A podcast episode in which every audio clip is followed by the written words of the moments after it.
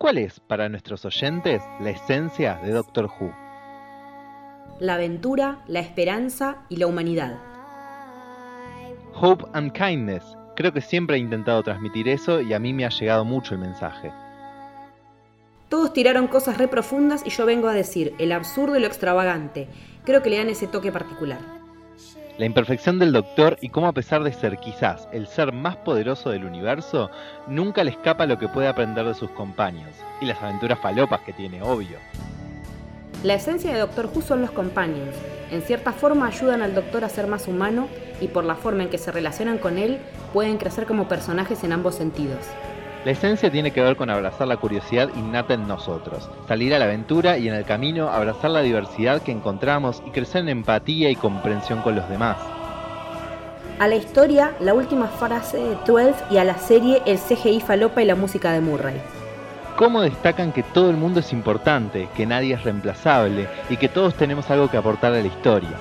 El cambio, el duelo y el seguir adelante. Es una serie Fénix el misterio, los viajes en el tiempo y el espacio y obviamente que te rompan el corazón. Aventura. Ayudar.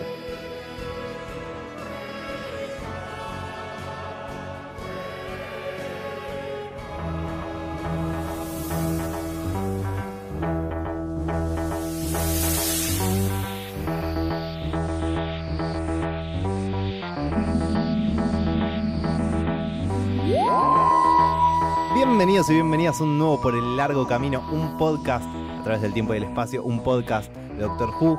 Como siempre y más que nunca, estoy acompañado de mi querida Leticia Bellini. ¡Hola! ¡Finalmente! Estamos uno enfrente del otro. No puede ser esto, es como que se están combinando demasiados planetas. Pasaron 3, 4 meses y por primera vez más, más, Game of Thrones, sí. De mayo que empezamos con Game of Thrones, que eh, les contamos a los oyentes que es la primera vez que nos vemos las caras. Sí, sí. Y es que hoy es un día especial, si las coordenadas que pusimos en la tarde son correctas. En este momento es 23 de noviembre de 2019 y Doctor Who está cumpliendo 56 años de existencia. Y para hacer este episodio especial para festejarle a Doctor Who sus 56 años, no estamos solos, estamos acompañados de una queridísima amiga, la querida Camito. Hola, ¿qué tal? Qué bueno, eh, qué lindo estar acá. Estoy súper, súper contenta. Estuve esperando muchísimo este episodio, este podcast y nada, poder hablar de Doctor Who, que nada, en el Camino del Héroe nunca lo tocamos, pero siento que estoy acá para rendirle mucho honor con, la gente correcta. Qué hermoso, qué, hermoso. Advertencia total, a diferencia de los capítulos normales en los cuales vamos hablando eh, capítulo a capítulo, temporada a temporada, y tratamos de no abarcar cosas que van a venir después, de no tirar spoilers de lo que va a venir después, en este capítulo va a ser con full spoilers porque vamos a hablar de un montón de cosas que Doctor Who nos hace sentir y que pensamos de Doctor Who y para eso tenemos que abarcar todo lo que conocemos de la serie, así que si no vieron la serie completa, advertencia, hay spoilers. Eh, vamos a pegar un salto en el tiempo, sí. nos vamos a ir para todo lo que tenga que ver para adelante y para atrás. Viene por todos los costados. Exactamente. Para arrancar un poco a charlar y ir metiéndonos en el charla y debatir y todo, vamos a empezarlo medio entrevista. Camito. Hola, ¿qué tal? Hola, ¿qué tal? Qué raro estar hablando con vos y que no sea tu programa. no estoy hablando de nada. O sea, Pero hasta esta altura ya te hubiese interrumpido como 74 veces. ¿Querés leer un crawl de Star Wars? ¿Querés gritar un poquito? ¿Qué querés hacer? Acá nadie te censura, o sea, nadie te censura. No, no, por favor, justamente vine muy contenta por eso, porque sé que acá nadie me censura. A ver, ustedes son como nuestros padres, de alguna manera. Si no fuera por el camino del héroe, nosotros medio como que ni a palos estamos acá. estoy, estoy, nada, estoy muy contenta de, estar acá discutiendo, aparte una, una gran serie y una serie tan, tan linda y tan llena de valores como es Doctor Who. Creo que no hay otra serie como esta. No sé, no sé cómo explicarlo, pero es, es solamente tenés que verlo para entenderlo. Vamos, a, vamos a empezar por acá. ¿Cómo y cuándo te enganchaste con Doctor Who? Es la pregunta que nos hicimos nosotros el uno al otro en el primer episodio y corresponde que te la hagamos a vos en este momento. Bien, eh, ¿cómo y cuándo me enganché con Doctor Who? Eh, bien, yo conocía a um, una chica que vive en Chile, eh, se llama Moni. Y ella, saludos a Moni. Saludos a Moni. Y ella en su momento em, estábamos haciendo como borradores de, de short stories y cosas así que, que escribíamos y que nos intercambiábamos. Y ella siempre me hablaba de Doctor Who, me comentaba y como que me tiraba cosas, tipo, no, bueno, porque vi que Doctor Who pasa esto y estoy así, me siento así, no sé qué. Yo tipo, bueno, pero ¿de qué me hablas? O sea, como que es un alien que tipo se llama el doctor y va con una police box por el espacio, ¿de qué me hablas? Me dice, no, bueno, pero tenés que verlo para entenderlo. Esa fue la frase, o sea, me dice, tenés que verlo y tenés que entenderlo. Esa es una de las frases que todos los que te quieren enganchar te dicen como que... Vos mirala. Sí, parece una flayada que no tiene sentido, pero métele porque va para otro lado después. Claro, es, y, y, yo creo que fue eso más que nada lo que me llevó a mirarlo. O sea, aparte me, contaba todas cosas como que no tenían sentido y cada capítulo era una cosa distinta, como que me llevaba de Shakespeare a la Segunda Guerra y después de ahí a un capítulo de, no sé, de, padres perdidos y el doctor se regenera y no sé qué. Y era todo un quilombo. Entonces uno dice, bueno, a ver qué es esto y qué me estás contando. Y la realidad es que cuando lo empecé a ver fue un poco difícil por, bueno, todo lo que tocaron ustedes en, en decir cómo hay que empezar a mirar Doctor Who. Eh, qué sé yo, eh, los efectos, viste, el, guion, eh, las ediciones. Es, un poco difícil, pero hay tantas cosas más que hay que rescatarle y es el, el Doctor y el concepto de Doctor Who son tantas cosas lindas y buenas y son todas cosas buenas. Sí. Eh, con Doctor Who no hay manera de que vos te sientas mal mirando un capítulo. Nunca la pasé mal. Siempre, sí te angustias, sí llorás, pero nunca la paso mal. Y eso es algo que, que me encanta. Siempre me siento súper bienvenida y cómoda y, y, sabiendo que me voy a sentir bien después de ver un capítulo de Doctor Who. Y es súper difícil eso. Y Ahí vos este año justamente viviste una experiencia con respecto a Doctor Who como muy fuerte. Eso, básicamente te trajimos para que nos cuentes eso. no, yo igual lo quiero llevar por otro lado porque pueden ir y escuchar el capítulo del Camino del Héroe sobre la Comic Con de Nueva York, donde ella habla un montón sobre cómo fue Sí, muy en eh, detalle. ver la conferencia de, de la conferencia de Comic Con, el panel de Comic Con de, de, Christopher Eccleston. De Christopher Eccleston. Sí, sí, sí. Ahora quiero preguntarte, no desde el lado de, bueno, le cuento a la gente que escucha mi podcast que, cómo fue esto. Como fan de Doctor Who, ¿cómo fue estar ahí viendo, ver viendo hablar a Christopher Eccleston? Mira, eh, lo que me pasó a mí cuando lo vi a Christopher Eccleston fue que instantáneamente me largué a llorar. Yo no me lo esperaba, o sea, jamás. tipo, a ver, en mi puta vida pensé que iba a ir a una Comic Con primero que nada. En mi puta vida pensé que podía haber algo relacionado con Doctor Who. Pero ver el tipo que trajo de vuelta Doctor Who y que le puso tanto huevo que remontaron una serie que parecía hiper difícil seguir manteniendo, ¿entendés? Y, hacerla volver y también escucharlo a él con la pasión y con el amor que él habla de Doctor Who y sobre todo sabiendo en las condiciones que se fue, que se fue súper enojado y súper ofendido. Y que a todos nos cambiaron mucho este año, o sea, para sí, todos. Nos cambió la perspectiva de un montón, porque a nosotros nos pasó que cuando hicimos eh, la temporada 1, nada, ah, se fue, que la plata, que qué sé yo. Y después cuando él contó en la Comic Con que había pasado, fue como, uh, boludo, la recagamos con lo que dijimos. Claro, Tuvimos re prejuiciosos, nos morfamos todo lo que decían todos los medios.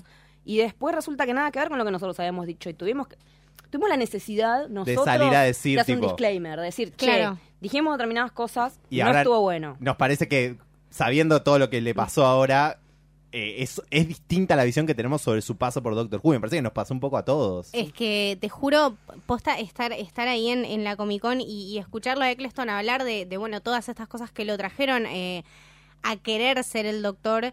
Eh, todo esto de, bueno, cómo él ve el tema de salvar y el tema de compartir, eh, el tema de, apoyarse unos en uno en el otro, que bueno, eh, la familia eh, no son uno, somos todos, todo el tema de la regeneración del doctor,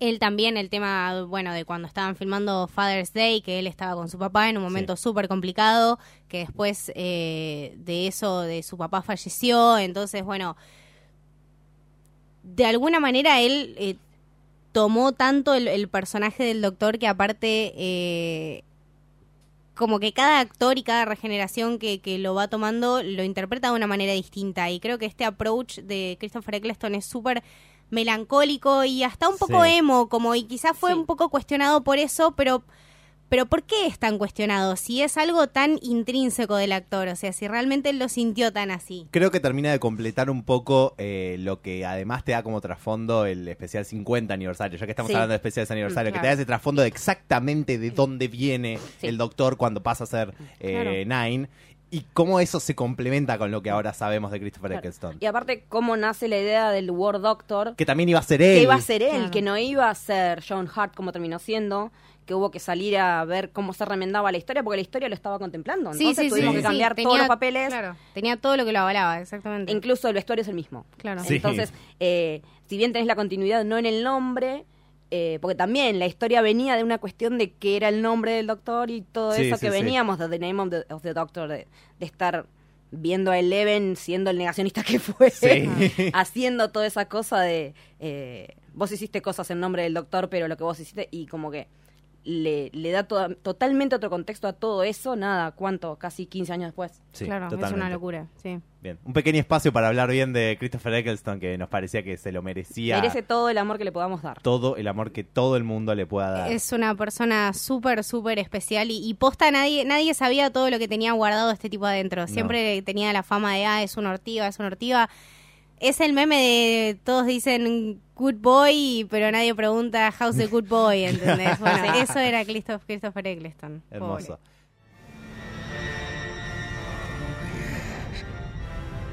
course, suppose it makes sense. Wearing a bit thin.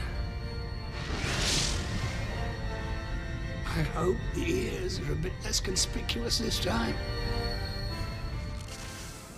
56 años de Doctor Who.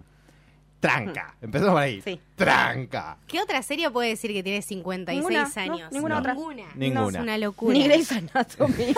Ay, gracias a Dios. por no, ni favor. General Hospital, que puede ser una que, que entra entre esas eh, Claro. Longevas. longevas, tampoco. No, ninguna. Bien. Guinness por todos lados. Una de las cosas que capaz queríamos hablar en este especial para meternos más en el corazón de Doctor Who y sacarlo un poco a luz para festejarlo, ¿qué hace que una serie se mantenga viva durante 56 años? Porque como dijimos, no cualquiera. Entonces, charlemos un poco de qué es lo que para cada uno hace que una serie pueda haber 56 años. Camito, ¿querés empezar siendo la invitada? Em, yo creo que... Le tiraste con un pelotazo. Sí, todo, todo, todo. Hacete cargo. No, no, yo creo que realmente para durar 56 años lo que una serie tiene que tener por lo menos es eh, siempre cosas nuevas de las que hablar. Eh, creo que si seguimos manteniendo un cierto argumento y con las mismas líneas y con los mismos personajes y bueno, la misma estructura a lo largo de, no sé, 10 años te puede aguantar. Ahora Sí. 56 no creo.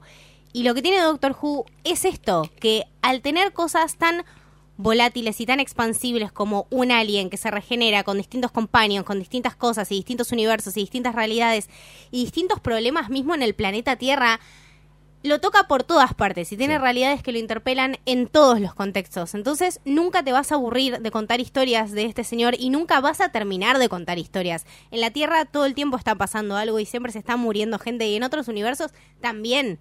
Es un tipo que jamás, jamás se agota. Yo siempre sentí que Doctor Who era como un poco el, el mejor lienzo para alguien que quiere escribir una historia de ciencia ficción. Absolutamente. Porque te permite hacer cualquier cosa. Claro. Si querés escribir ciencia ficción, escribir un capítulo de Doctor Who es el lienzo perfecto. Es el Sí, sí, comodín te da todas las, Te da necesario. todas las oportunidades, Sí. te da todas las herramientas, ya las tiene en su caja de herramientas y vos lo que tenés que hacer es combinarlas. Porque em, yo creo que, que lo que hace que la serie siga viva 56 años después es esa misma premisa.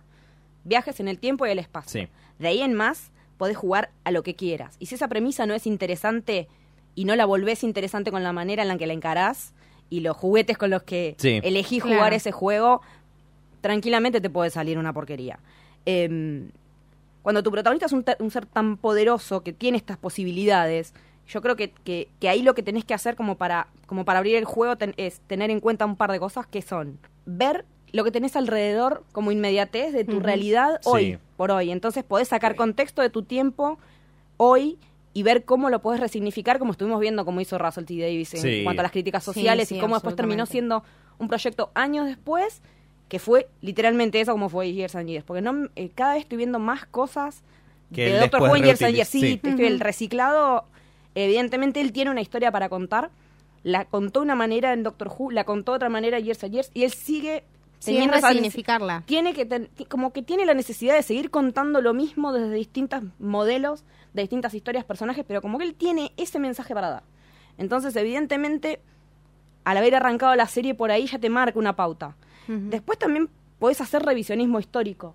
Desde los distintos Sí. momentos eh, en los que esté la serie funcionando, digamos, emitiendo episodios nuevos, no va a ser la misma perspectiva la que tenés de la Segunda Guerra, cuando recién empezaba la serie, Sí. que la que podías tener cuando, se, cuando sucede The Empty Child. No, Entonces, seguro. poder resignificar un evento tan catastrófico, nada, ¿cuántos años después? Pero es que además, un poco yendo a, la- a- a lo, a lo específico, al principio de la serie, el revisionismo de la Segunda Guerra te lleva a crear los Daleks. Sí, Claro. En cambio, en el 2005 tenés la oportunidad de crear capaz una historia viéndola un poco más desde afuera, Ma- es ¿no? que te da Claro, más sí, posibilidad sí, sí, de, jugar con la ficción en sí. Porque el Dalek era la respuesta directa. Sí. Ahora la guerra terminó hace cuánto? 20 años. 20 años. Pero todavía no nos podemos sacudir todo Menos eso del incluso. sistema. Menos. Sí. No nos pudimos sacudir todo eso del sistema No. porque cuesta banda. No, no, por supuesto. Entonces, esa fue la respuesta desde la ciencia ficción y no por nada los Daleks fueron el villano que fueron y fueron más que nada lo que más pegó de la serie. por Sí, poco. por supuesto. Y hoy puedes hacer otra vuelta de rosca. ¿Qué pasa una vez que esa que algo tan poderoso está extinguido, se da por muerto, pero tiene focos de reaparición? Como vemos que aparecen nuevos grupos de Sí, sí, sí, derecha y empiezan a aparecer ciertos signos Sí. y cómo haces para manejarlo desde tu contemporaneidad. Entonces, como que esa herramienta. Y también te permite teorizar a futuro. ¿Qué pasa si el estado de cosas no cambia? ¿Qué puede llegar a pasar en, no sé, como nos pasó en Gridlock?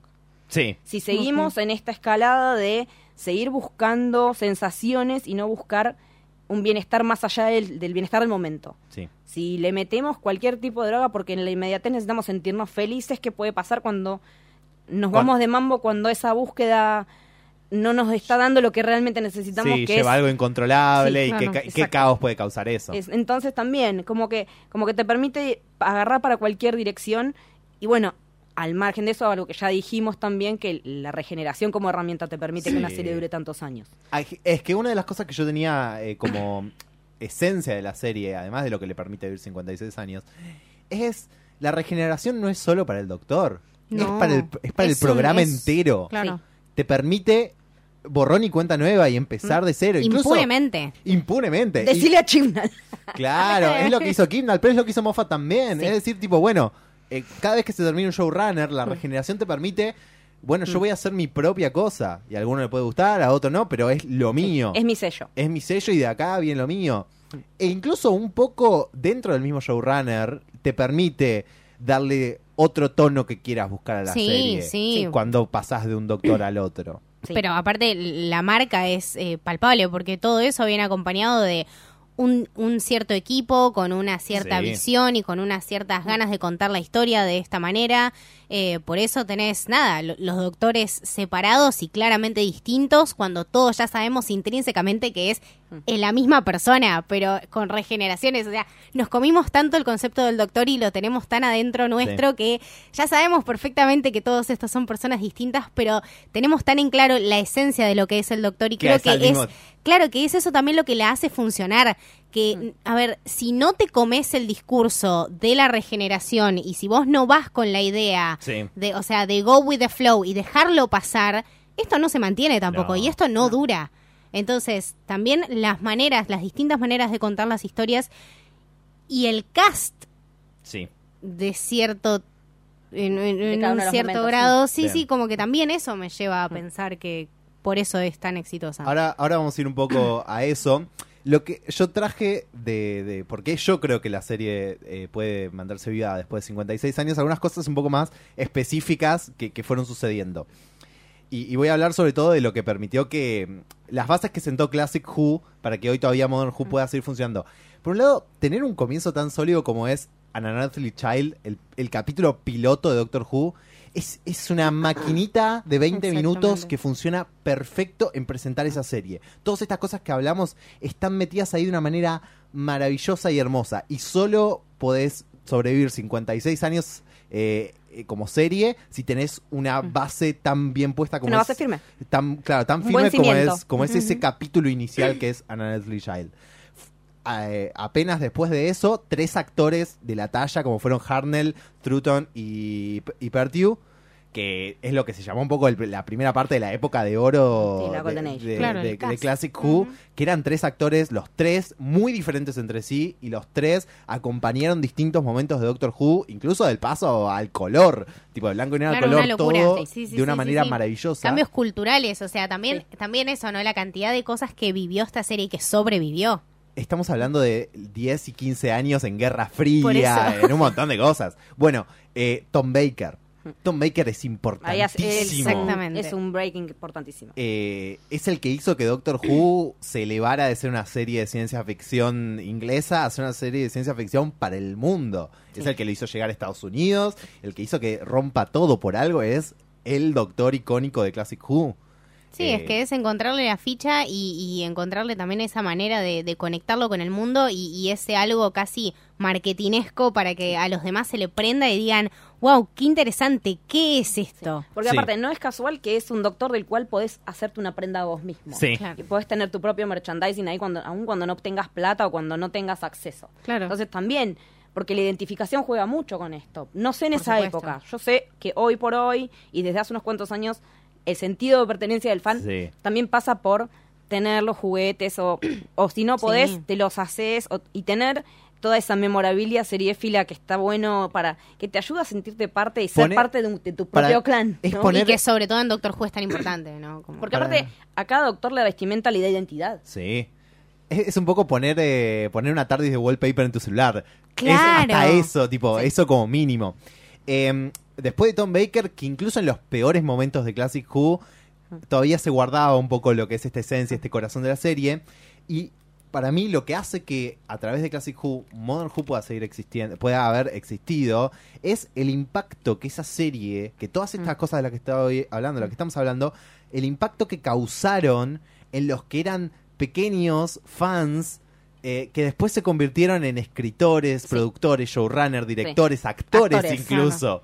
Sí, Eh, es una desde locura. David Tennant eh, diciéndole a, a Pete Davidson cuando se juntan en Sí. Time Crash diciéndole Sí. vos fuiste mi doctor Sí. y él y, y él Es no es el y no es ten- no es No, y aparte terminaran siendo familiares. terminaban dale. siendo familiares además porque se terminan Sí, terminan trinsecando todo Sí, demasiado. claro sí, una pero tipo- en ese, bola mo- de timey wimey en ese momento no es Tenth el que le está diciendo vos eras No, mi vos eras mi doctor es Tennant y es Sí. hermoso hasta Capaldi eh, en entrevistas mostrando que él escribía cartas a los productores porque quería ser el presidente del fan club y quería escribir capítulos de Doctor Who y tipo Es que eso es lo que se nota en la serie, que la gente que la hace la ama, no, no trabaja gente que, bueno, es un laburo más, o por lo menos no todos. La gran mayoría son gente que era fan, mega fan y que siempre disfrut- disfrutó de este universo enorme y tan... Se nota. tan que, te, te- te hace sentir tan bienvenido cuando entras. Es que también yo creo que es eso, o sea, creo que el, el corazón de esta serie es justamente el corazón y las ganas que, que le pone cada uno, porque aparte, como decimos, a lo largo de 56 años son transita momentos históricos muy difíciles Sí. y la verdad que hay que tener ganas de levantarse todos los días para producir, para escribir, para dirigir algo, para saber que hay algo en el que yo estoy yendo a interpretar, que quizá la gente hoy no le va a gustar o hoy va a decir que es una mierda y eso también es no sé, un, un súper trabajo personal y que si no querés hacerlo, realmente querés hacerlo, no lo haces. Tal cual. Entonces, eh, sobrevive también por eso, porque siento que al escribirlo y, y con la manera que están escribiéndolo, cuentan un montón de cosas de, de su realidad en su momento, cómo está pasando, cómo es llevar una serie con tanta cantidad de presupuesto, con estos personajes, contando esta historia, con este cast, con este director de fotografía y tratar de sacar lo mejor de cada uno, que es básicamente la esencia del Doctor Who. Bien, vamos a eso directamente. Sí. ¿Cuál es, en pocas palabras, o la, vamos a escuchar las que quieran, tienen espacio para expandirse, la esencia de Doctor Who? Y la esencia es. A mí lo que siempre me, me genera es que eh, el- este tipo está viviendo aventuras, pero que en realidad está re solo. Sí. Y que no se banca estar solo. Sí. Y que a raíz de ese no bancarse estar solo es que él necesita estar con alguien y es. Y, y casi que casi que la aventura es, es la excusa para invitar a gente a viajar con Por él. supuesto. Eh, con, cuando te la vende, que podemos ir al pasado y podemos ir a otros planetas y qué sé yo, Sí, él sí, te sí. está diciendo vení a compartir conmigo. Claro. Porque no. Porque es como un niño. Es que sí. Eh, tiene tiene una, una cuestión de. No sé si decirla lúdica, porque tampoco es que. eh, que no, él no se lo toma como un juego, pero la cuestión de, de ir abriendo caminos y generando puentes a situaciones. Y eso es más lindo si es compartido, como todo lo que nos Sí. pasa en la cultura pop, que si encontrás con quien compartirlo es más divertido. Por a él le pasa sí, exactamente sí. lo mismo.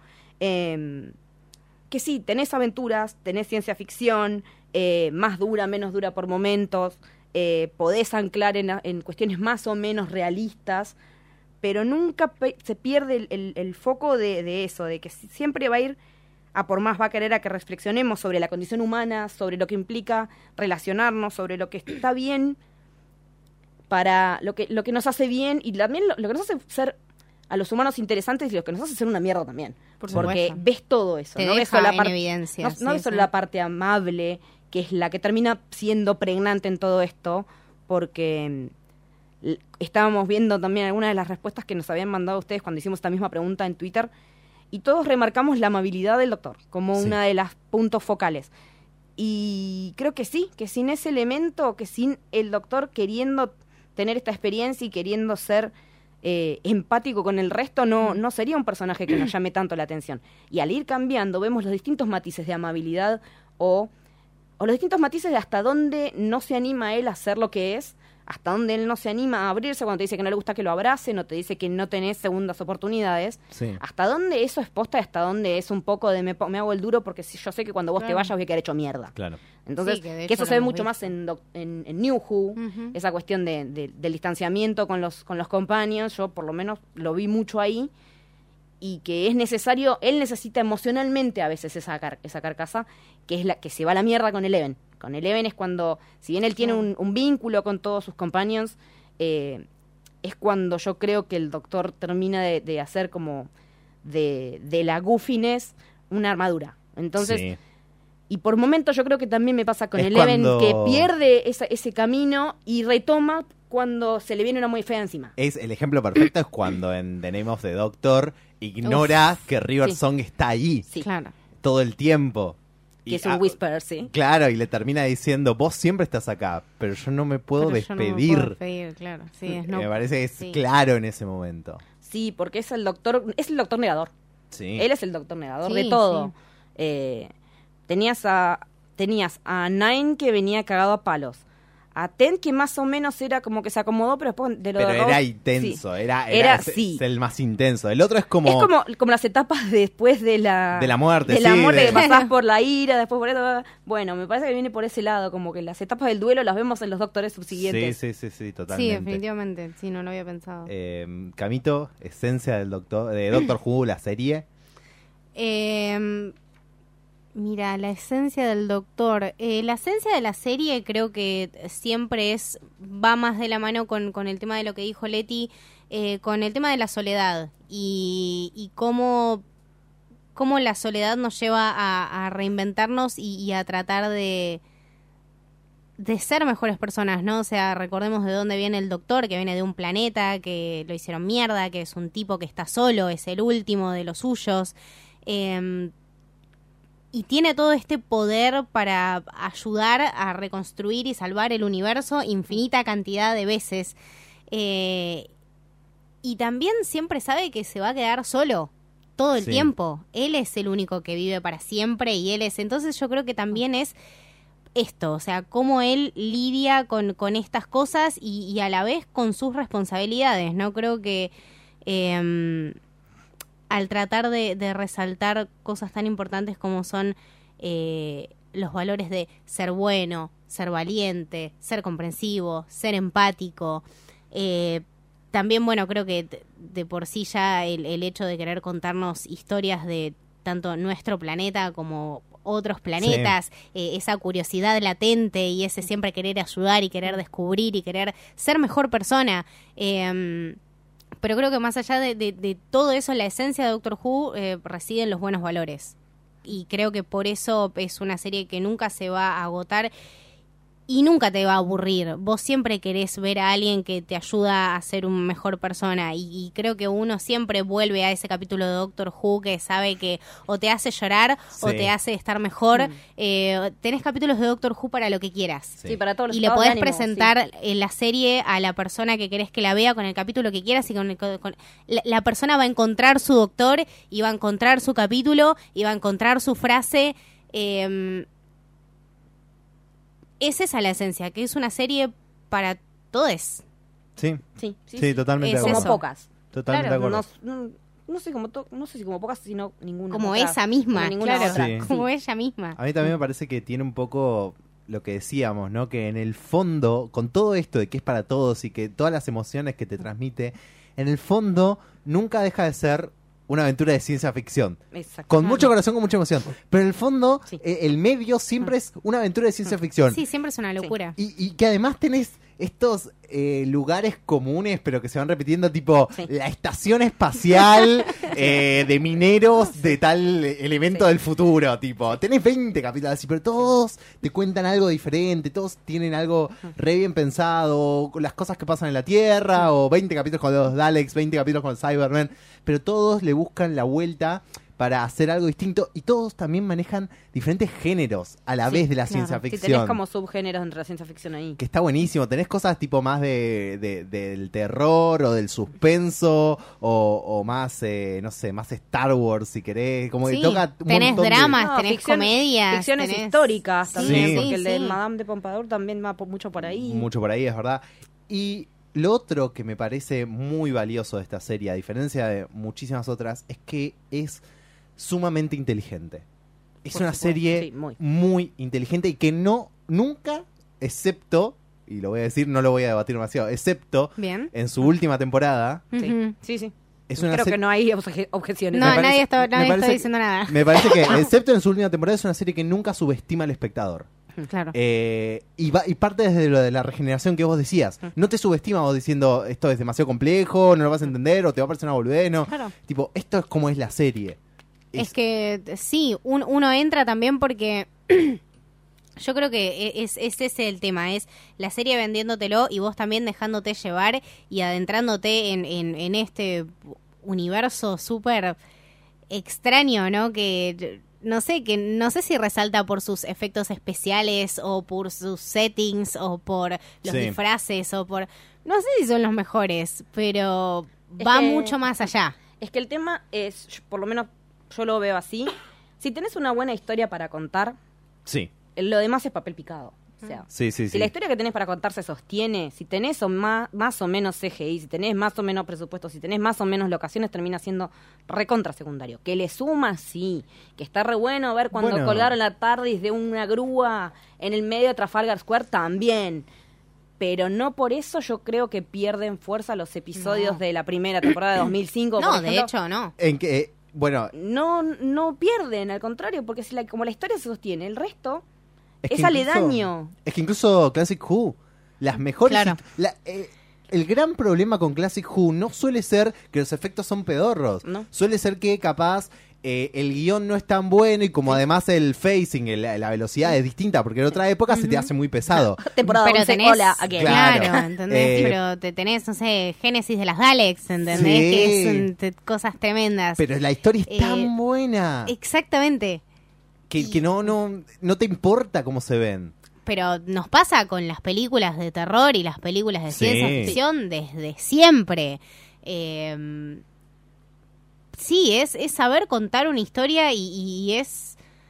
Nada, es más que nada los recursos y también el tema de- del guion, ¿no? Y, y de tener algo que te sostenga la historia, como decíamos nosotros, que básicamente es este comodín que te permite hacer lo que quieras. Un alien que viaja por el espacio en una police box de los 60 y que, bueno, a partir de ahí, tipo, la historia va para el lado que quieras porque hay infinidad de planetas, infinidad de universos, infinidad de realidades. No se te va a gustar nunca. Y si la gente se lo cree, vas a contar historias por siempre. Y aparte, si lo sabes hacer, nos hace llorar a todos, Sí. siempre, como siempre. No, y Sí, otra sí, de las cosas que también tiene la serie que supo crear una galería de villanos acorde a Sí. lo que es el personaje tan pregnante del doctor que es tan unipersonal, ¿no? Sí. Que, que, cons- que comprime todo en el título, en el nombre de la serie. Si no te armás de companions que, que sepan Que estén a la altura de estar mantener. a la... sí. No, que, que, que se enganchen en la, la- la locura de él. Sí. eh, y que se metan en esa y que decidan jugar hasta que deciden ya no o se mueren, bueno.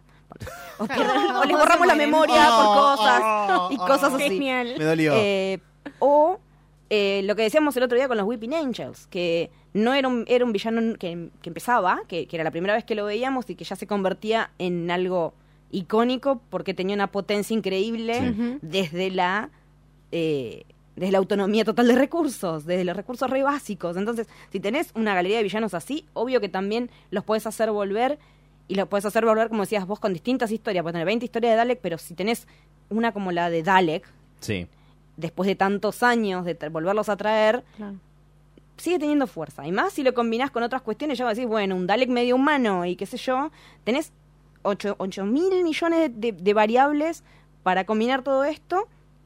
Y entonces eso también le juega muy a favor a la serie, porque, porque va, va más allá del Monster of the Week. Sí, totalmente. Eh, eh, eh, sobrepasa esa, esa categoría que si bien existe en Doctor Who, sobre todo en Classic, y mucha gente, muchas series de la actualidad, como X-Files, por ejemplo, supieron chupar y adaptar a sus necesidades. Sí.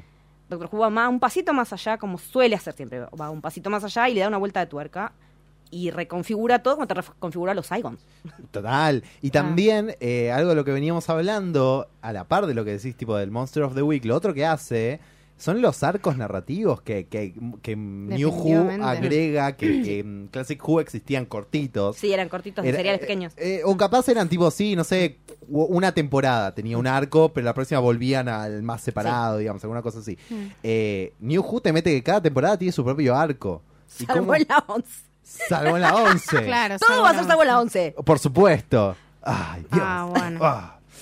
Eh, muy Re que nos estamos sacando un montón de cosas de encima que no habíamos dicho Sí, nunca, ¿no? no, no, no. Estamos aprovechando para saltar mierda de una manera. Ponele que Kimnal venía escuchando nuestros podcasts y nos quería hasta hoy.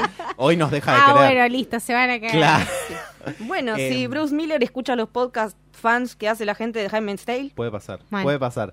Idioma, pero- Arcos narrativos, o sea, cada temporada tiene un arco súper marcado eh, que te van tirando de a poquito o que vuelve en ciertos Mm. capítulos y después no te dicen nada sí. y después al final todo eso se junta. No, no es que no te dicen nada, quedan latentes. Sí, Por lo menos en la primera temporada de la Russell, me parece que es más evidente que Claro. no la vemos tanto, pero tenés un postercito, tenés Sí. un graffiti, Sí, tenés sí, un alguito. señales. Es como más sutil, porque ya después Moffat es menos sutil que...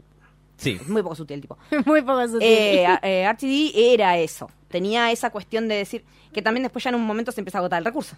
Sí, es lo que le pero él además lo va intensificando. Sí. Él cada vez le, le va Lo va subiendo un poco más sí, hasta la sí. cuarta donde Sí. explota. Sí, sí. I can't go back. Don't make me go back.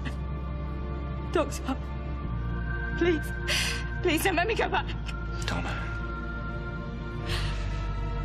Oh, Donna Noble, I am so sorry. But we had the best of times. The best.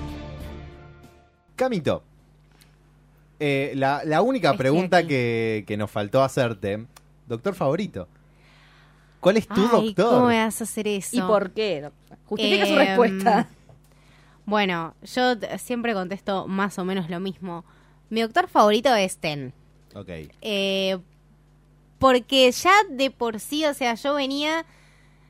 Venía de mirar Nine y decir, bueno, uy, qué doctor complicado. A ver, salvando diferencias, Nine siempre me gustó mucho, siempre me gustó que sea medio. Los amamos así, a todos. Medio grumpy, claro. Acá es esta- tenemos una base donde los es amamos a todos. ¿entendés? Porque ¿Por qué? Porque yo los amo a todos, no me Y no deja de ser nuestro primer doctor. Exactamente. Eso es algo muy Sí. importante. Eso, eso es algo que nadie más va a entender. Tipo, si vos no, no ves Doctor Who, no vas a entender cuando la gente te dice, bueno, ¿cuál es tu favorito? No, bueno, pero Nine es el primero. O sea, todo, todo el mundo te va a empezar no a dar esta sí. explicación. Sí, sí, sí, sí, sí, Todo sí. empieza Y es una así. respuesta así de enorme. Exacto. Eh, Ten es mi favorito porque para mí, a ver, Capaldi para mí es el mejor.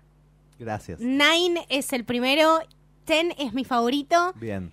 Y Leven es como ese doctor tan que Es- tengo en una cajita de cristal. Sí. ¿Entendés? No lo puedo tocar, Protect no puedo him. hablar de él, Protect no puedo him. dirigirle la palabra, es una cosa, es más una deidad que un doctor, me parece.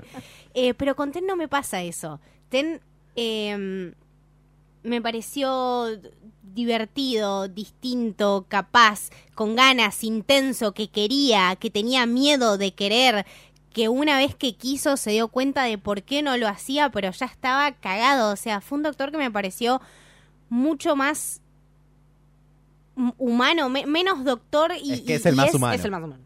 es distinto. Es Sí. esa cosa que también me hace conectar porque aparte te- quizá bastantes de nosotros nos encontramos en esta situación de querer y de darnos cuenta que no se podía. Entonces, No eh, shit. el- es, es, ese- es esa problemática y, y esto con lo que él trata de lidiar que dice, bueno, no, no, no, no lo voy a hacer, no voy a caer, no voy a caer, no voy a caer, yo me divierto, yo soy esto, yo salvo planetas, yo estoy acá con companions, que voy, hago mis cosas, no sé qué, y algo lo frenó. Entonces, em, no sé, siento que, que lo valoro muchísimo por eso. Y, eh, y sobre la esencia del personaje, de- del personaje del doctor. ¿Y cómo lo ves en Tenant eso?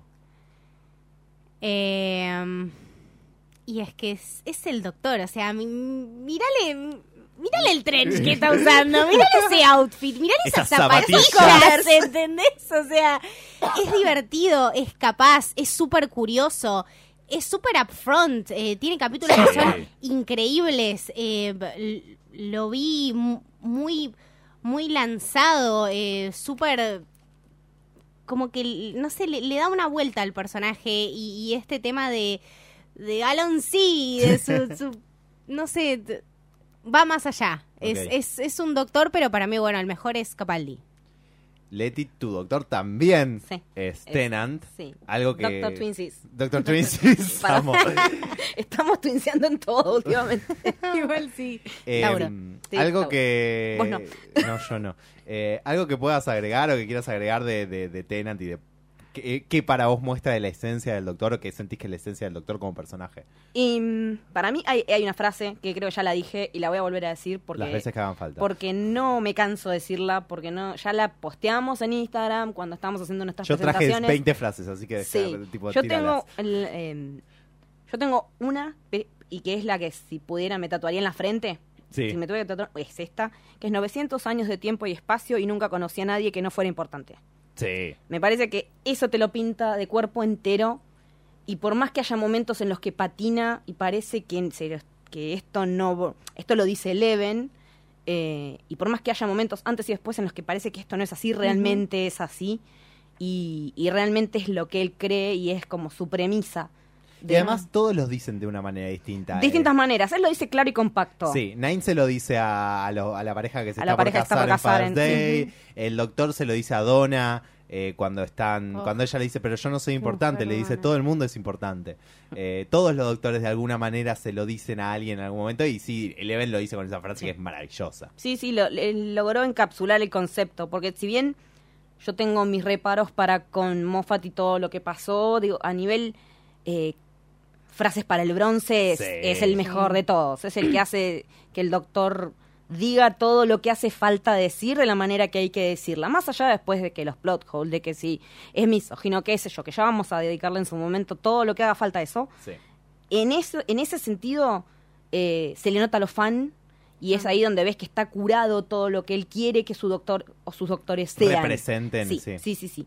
Que, que, que literalmente él sabe lo que el doctor tiene que decir y se lo hace decir muy bien. Porque aparte es un tipo súper witty, es un tipo Obvio. muy inteligente, eh, que me ha contado, me ha contado gente que lo entrevistó que, que él es así en persona, que es así todo el tiempo. Sí. Que te da la sensación de que estás hablando con el doctor Claro. en- por, por momentos como, como alguno de sus personajes o como Sherlock. Claro. O también yo creo que tiene que ver mucho en esto de, de que lo, lo que decíamos hoy de la, de la esencia de, de la serie, Sí. Que también venimos de que agarre la serie un tipo que la rompió con Sherlock. Sí. Y de que vino también a hacer una, más allá de que arrancó Russell, también hizo una, una traída al, al presente de un sí. personaje clásico, de un personaje legendario. Lo hizo en Sherlock, lo hizo con Doctor Who. Claro. Bueno, es un Y poco... entonces, eh, lo que logra es eh, que empaticemos con personajes que vienen de tanta larga data y que tienen tanta historia atrás, traerlos acá, plantarlos acá en este presente y ver desde acá, bueno, qué podemos hacer. Bueno, es un poco como lo que, lo que yo marcaba de Classic Who, pero traído a Modern Who. Russell T. Davies es el que la trae de vuelta, el que realmente hace el laburo Claro. jodido de traer de El- vuelta. sí. Y después Moffat es el que capaz le impulsa. Sí. Eh, El, el que la catapulta sí, en- a que sea un fenómeno los- global, claro. a que sea una franquicia global, Totalmente. a que seamos personas en 94 países viendo el episodio en el cine. Sí, Claro. eso es increíble. Eso es, ese es el, eso fue el logro de Moffat y me parece que si él no hubiera tenido para el momento en el que hizo The Day of the Doctor, si no hubiera tenido la experiencia de Sherlock por ahí, no sé cómo hubiera No, sido. Definitivamente, sí, no, creo que, nadie le hubiese dado dos pesos para nada, ni No. para No. los cines, ni para ni mierda. En mi puta vida pensé que iba a haber un capítulo de Doctor Who en el cine, Me pasó chicos. exactamente lo mismo. Yo vi Eso tres. fue una, una, no sé, una Es locura. increíble. Y- y Aparte la sala llena. Hasta las pelotas, sí. Y me acuerdo no, que no te- entendía dónde salía toda esta gente que yo No. jamás había hablado en mi vida. No, pero aparte, yo no tenía nadie literal en la vida real con quien hablar de la serie. Sí, sí, sí, sí, Fue sí. decir, loco, yo no. Al final esto no era una cápsula, somos una bocha en Claro, serio. Sí. Más esta allá de que se- existía realmente. es gente de verdad que mira esto, no es solamente gente que está en las redes que puede ser un fucking bot, no sé. Claro. Sí. Es realmente gente posta haciendo cosplay que está acá, o sea, yo me vine, saqué entradas con anticipación, me vine a Capital a verlo, porque no podía quedarme afuera de eso, y la verdad que es una de mis dos experiencias seriéfilas de la vida, Sí. mejores que las que mejor viví, Sí, por supuesto. y la otra también tiene que ver con Doctor Who, que fue cuando fui a, A al. Museo Orsay Claro. A vivir mi momento de serie soñado, entonces ahí fue como que dije, sí, es, es, es esta serie y no es otra. Claro. Sí, totalmente. Em, como varios, como el que haya escuchado el podcast ya saben, mi doctor favorito es, como dijo Camito, el mejor, El mejor. único, el señor Buah. Peter Capaldi. Buah, dale. El anciano, el viejo.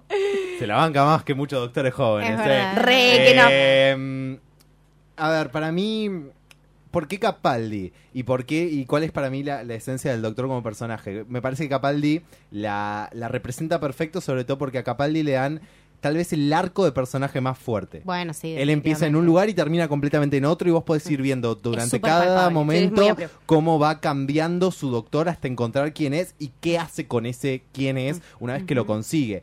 Y dentro de eso me parece que va mostrando un poco eh, la esen- lo que para mí es la esencia del doctor, qué es lo que a mí más me atrae de este personaje del doctor, que es un poco lo que decíamos, el tema de la amabilidad. Me parece que eh, empieza un poco con la promesa que vemos en, en el 50 aniversario que, él, que el doctor hace de su nombre, que es Never Be Cruel, Never Be Cowardly, Never Give Up, Never Give In. Eso es como una base que le da Moffat a- a- al doctor como personaje. Tipo, ¿cuáles son sus principios? Sí, sí, sí, es esta supuesto. promesa que, que da en el nombre.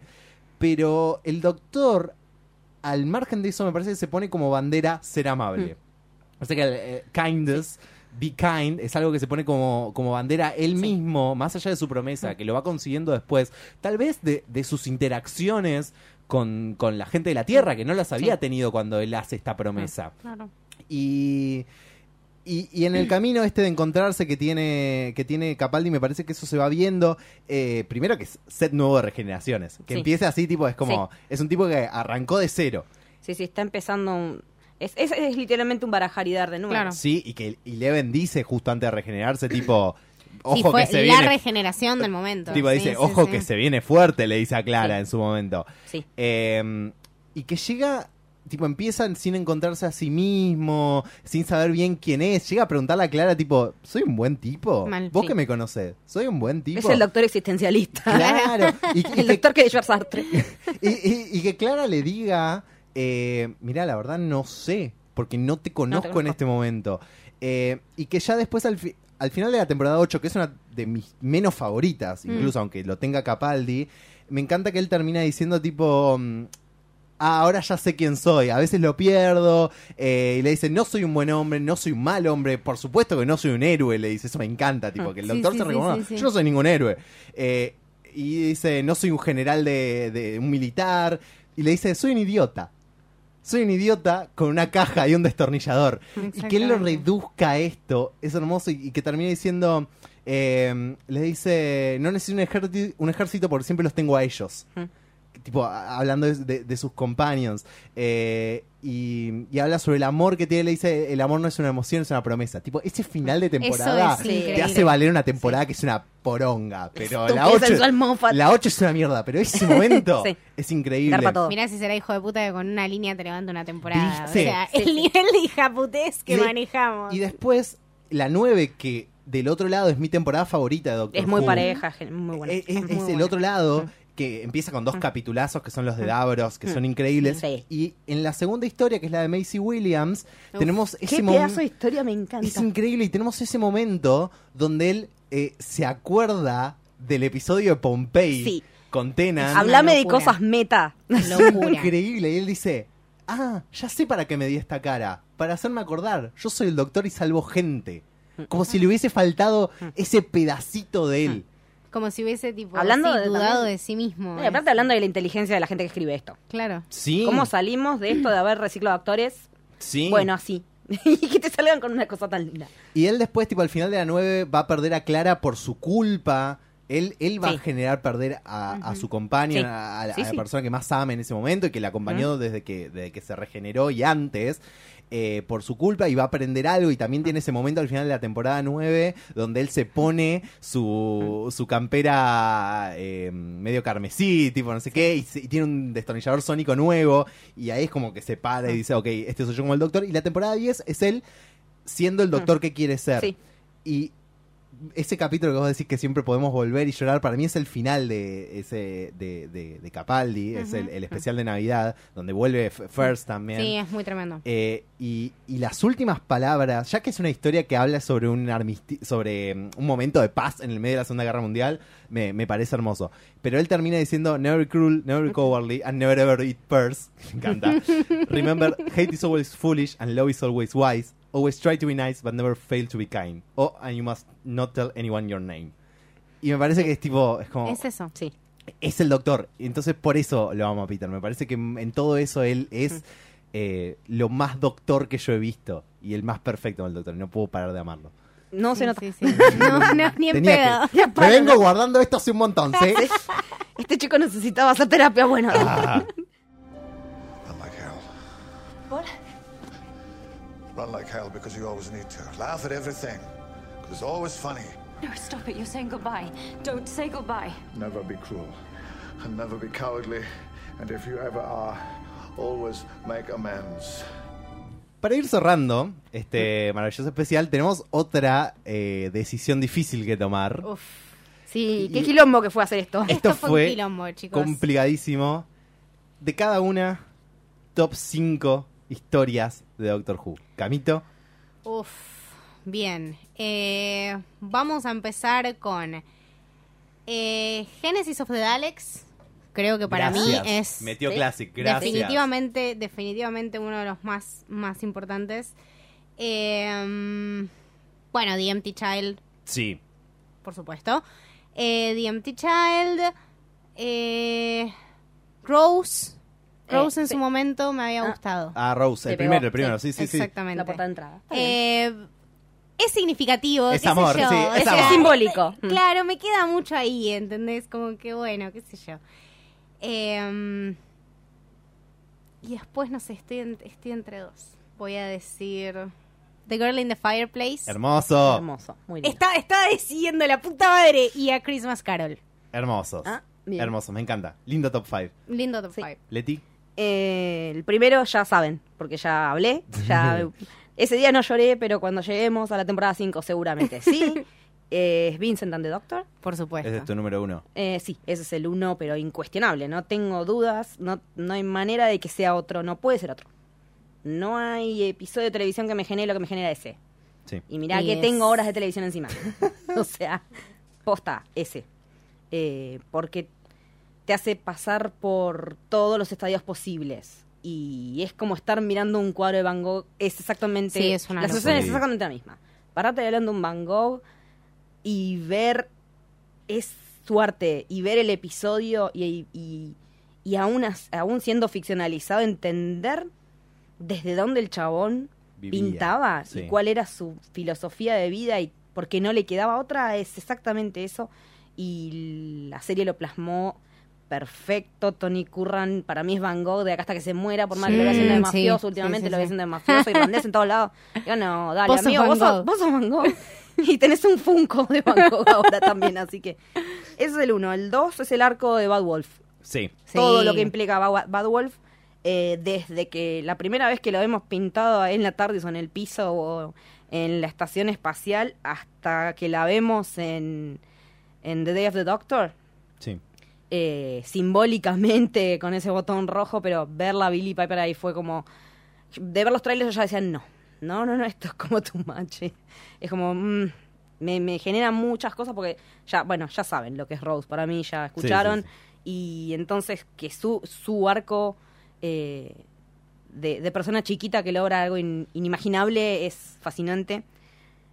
Bueno, el tercero, por lo que decía hoy, es The, Days of, The Day of the Doctor, con todo lo que los aledaños y los minisodes que rodean a esta historia, por esto mismo que les decía hoy, de que de sentir que no estás solo en el mundo y Sí. encontrarte con más gente de carne y hueso que está en la misma que vos, y la experiencia de vivir algo así a nivel series de televisión, que en ese momento todavía Sí, no estaba muy impensado, así, claro, claro, Pero claro. hoy por hoy sí tenemos eventos, tuvimos el evento gigante, los mega eventos gigantes de Game of Thrones y Claro. todo. En Pero era momento otra época, era chicos. Ustedes no saben, pero era muy difícil y sobre todo tratándose de Doctor Who. No, pero aparte yo yo era fa- era estaba en el club de fan de X-Files y Claro. para poder ver gente que miraba la serie me tenía que venir acá a una a unas de las primeras convenciones que se hacían así de nerds que ni me acuerdo cómo se llaman, Fantabaires. Yo me venía a la Fantabaires a ver a la gente del club de fans y charlar. Excelente. Onda 18 años. Sí, Estamos sí, hablando sí, de hace 20 y pico. Claro. Entonces, es una banda. Entonces, a nivel estoy eligiendo más por lo emocional, Sí, digamos, no sé. perfecto, está perfecto. Me parece, sí, Después me gusta mucho eh, Heaven Hell Bent Sí, obvio. porque estuve viendo algunos pedacitos de nuevo Ok. y sobre todo Heaven Sent Es, eh, es es el en ese en ese ahí veo lo que decías vos del Doctor Definitivo Claro, Sí. ahí lo vi ahí veo cómo eh, se converge historia con capacidad actoral sí. ahí lo ves Icónico. Capaldi, Eh, sí. porque se- él es, es el solo Es el llevando solo. el episodio encima Claro, claro, es claro, él claro. solo más allá de que después Helven termina haciendo algunas cosas por ahí meh, pero la primera parte es increíble y bueno me gusta mucho mucho mucho todo lo que tiene que ver con la salida de Ten que Sí. son todos los especiales de 2008-2010 Sí, Waters of Mars increíble. Uf, Waters of Mars. eh, que ahí es donde vemos otro doctor también Sí. entonces ahí es donde vemos un montón de otros matices Claro. entonces eso es lo que me Sí. viene por ahí después también tengo bueno eh, Doctor's Wife es hermoso Oh, sí. Oh, Doctor Who. todo lo que es eh, Stolen Journey bueno, viene todo por la TEN, pero Claro, sí, pero sí. sí. Y que aparte también es lo que tengo más fresco ahora. Sí, Porque lo estamos estaba- viendo. Estábamos hablando y le digo, no sé, no me acuerdo un montón de cosas porque hace un montón que me dice, lo que te haya resonado. Me Sí. dijo él como para... Lo que que, queda lo que por queda en tu y digo, sí, memoria. voy a ir por ahí. Claro. ¿Qué me quedó en la memoria? Esto, esto, esto. Bueno, y... Sil- eh, Silence the Library. Sí, y- Silence in the Library, sí. maravilloso doblete. Ese, ese doblete también es excelente. ¿Tuyo, Eh, Juli? eh, yo, bueno, no lo iba a hacer, pero ahora que, que Camito metió Classic, voy a decir mi, mi- mi historia favorita de Classic, que es eh, Tom, of, Dale, que media falta, media vuelta de tuerca y arrancaba. Eh, no le mientas a la audiencia. eh, Tom of the Cybermen del segundo Doctor. Es una maravillosa Muy bien, historia. muy bien, muy bien, me donde- gusta, me gusta. Es una historia perfecta, de principio a fin, es cerradísima. Te iba a decir como que, sí, ve- vean ese, sí, mal. Tom of the Cybermen es una cosa increíble. Es como, es medio el blink de Classic Who, pero con Es más especial. emoción. Sí. eh, incluso. Eh, The Empty Child de Doctor Dances, por supuesto. El Everybody Lives me parece Sí. que es insuperable. Excelente. Vincent the Doctor, ya dijiste todo vos, no, no, no puedo agregar mucho más a eso. Heaven Sent Hellbent, incluso metiendo Hellbent, a mí me encanta. Parece que el cierre de la historia de Clara es maravilloso. La vuelta de Gallifrey está completamente a la altura. Increíble, sí. Y, el, y el nivel que alcanza Peter Capaldi en esos dos especiales son es de, de otra cosa, Sí, es de otro mundo. Mm.